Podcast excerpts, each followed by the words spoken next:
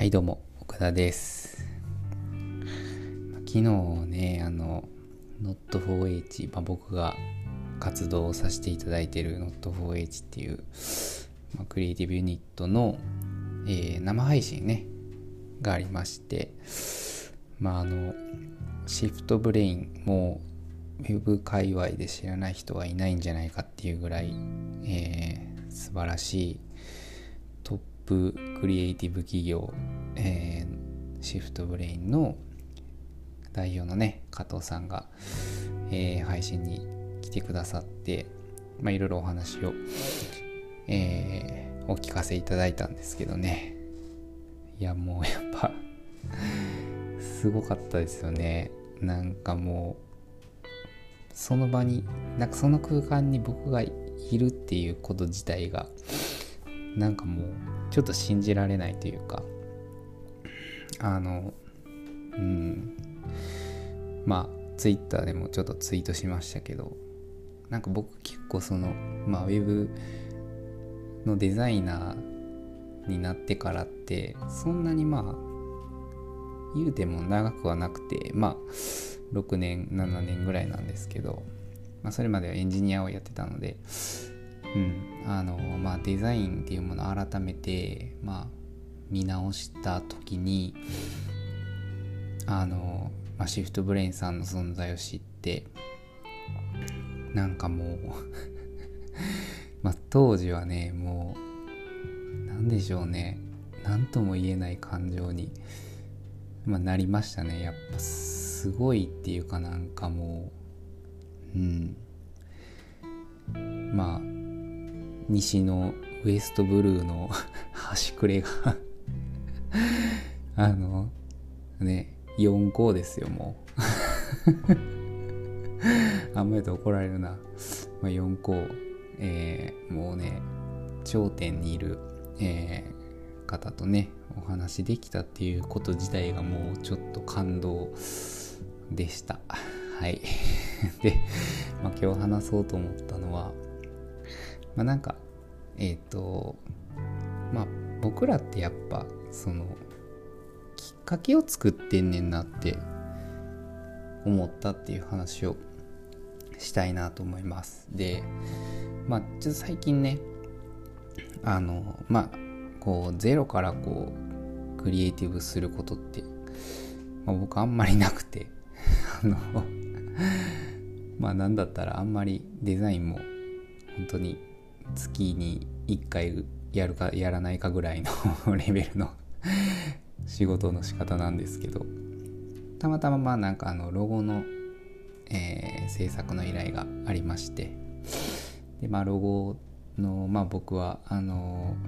仁義なきロゴバトルでもプレゼンしましたけどまあ結構言語化のところからしっかりまあ、作り込んでいつもあのロゴの提案するんですけど結構そのまあ何て言うんですかね結構リズムでなんかやってしまう部分もあるなと思うんですけどやっぱりなんかちょっと余白を残しとくってめっちゃ大事やなって思ったんですね。なんかこう全部リズムでその隙のない提案っていうのも、まあ、確かにそのうなるようなクリエイティブであればわあみたいなもうえー、ていうんですかね言葉も出ないぐらい納得させて、えー、提案通すっていうのはまあある種、えー、デザイン提案としてはありなのかもしれないですけどなんか僕はやっぱりちょっと隙を残しとくというか余白を残しとくって大事やなってまあ思ったんですね。というのもそのやっぱりあの自分で考える自分で自分のこと考えるって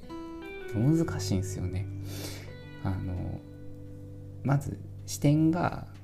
その客観的じゃないんで俯瞰でも見れないしどうしてもその主観が入ってしまって第三者目線にはなれないからそれをなんか僕らが言語化してあげることでなんかこう改めて考え直すきっかけを作ってあげれるんだなっていうふうに、ま、思ったんですね。でなんかまあ言語化して、まあ、僕結構キーワードを何個か出してそのこうキーワードを勝手にね やってることから勝手にキーワードをこうしあぶり出してで提案するんですけどなんかねそこにちょっと曖昧さをこう残しとくというかあのこれはまあ別に完璧にこう、えー、言い表してはないけどなんかちょっとこう新たな思考だなみたいなところもなんか入れてあげるんですね。でそうするとなんかこうあそうだなってなんかクライアントさんもハッとするというか なんかそういう部分が結構あってあのうんなんでこう改めてまあ見直すきっかけ作りみたいなのがやっぱりあのデザインにはすごく重要やなって思います、まあ、だからこそこうロジカルにあの考えてあげるっていうことも大事なんですけどその全てをロジカルで埋め埋め尽くすと もうなんかその方そのクライアントさんの思いがなんか塗り替えられちゃうというか上塗りされちゃうみたいなあのことにもなりかねないなっていうふうに僕は思うので、まあ、やっぱりなんか、まあ、一緒に作るっていうこともあるしなんかあの一緒に考えようみたいなだけど、まあ、ある程度の土台はこっちがこう起案してで、まあ、こっからじゃ広げていきましょうよみたいな提案が多分一番理想的だなっていうふうに、まあ、思いましたね。うん、なんでまああの相手に考える余地っていうのは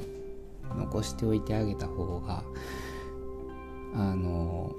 いいものは作れるんじゃないかなっていうふうに、まあ、思いました。はい。そんな感じで今日は終わります。それではバイバイ。